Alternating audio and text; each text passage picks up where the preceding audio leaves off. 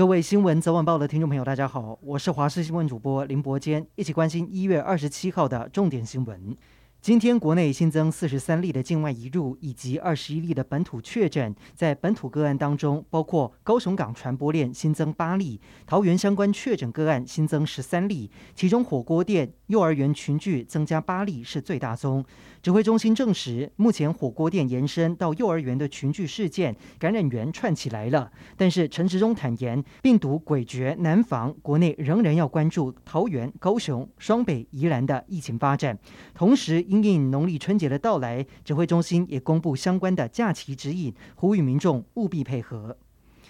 疫情没有降温的迹象，台北市政府现在喊出要规划二点五级的防疫 SOP，明天讨论之后会公布春节期间新做法。不过，什么是二点五级？会不会禁止内用？不管市长柯文哲、副市长黄珊珊都说，还是要再讨论。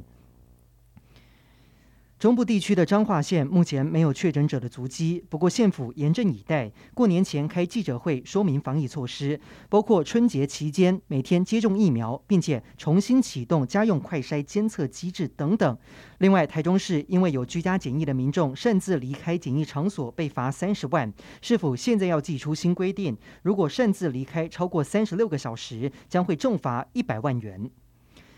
春节要到了，旅客运输让交通如临大敌。只是身兼运输重任的台铁却爆出，在去年十二月才上路的 EMU 三千型列车，现在为了赶在春节前加入疏运的行列，司机员还不熟悉车况就得上路。而车体前端用于排除障碍物的主排障器不合规定，恐怕影响行车安全。对此，台铁坦言有缺失，已经陆续改善。而台铁延伸宜兰的站址已经拍板，选在县政中心南侧，到时候南港到宜兰只要十九分钟，目标在二零二五年动工，二零三六年完工。台中一位幸运儿在去年十月二十六号以一注五十元电脑选号中了当期大乐透头奖，没想到他事后一直没有出面领奖。由于已经超过三个月的期限，所以台彩依照规定将一亿元归入公益盈余。开出头奖的彩券行业者说，因为时间隔了太久，已经忘了当时的情况。但是听到得奖者没有出面跟一亿元擦身而过，表示相当的可惜。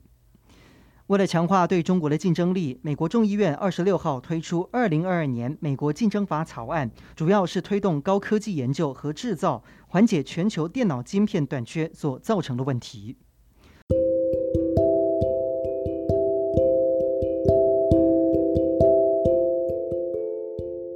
以上就是这一节的新闻内容，感谢您收听，我们再会。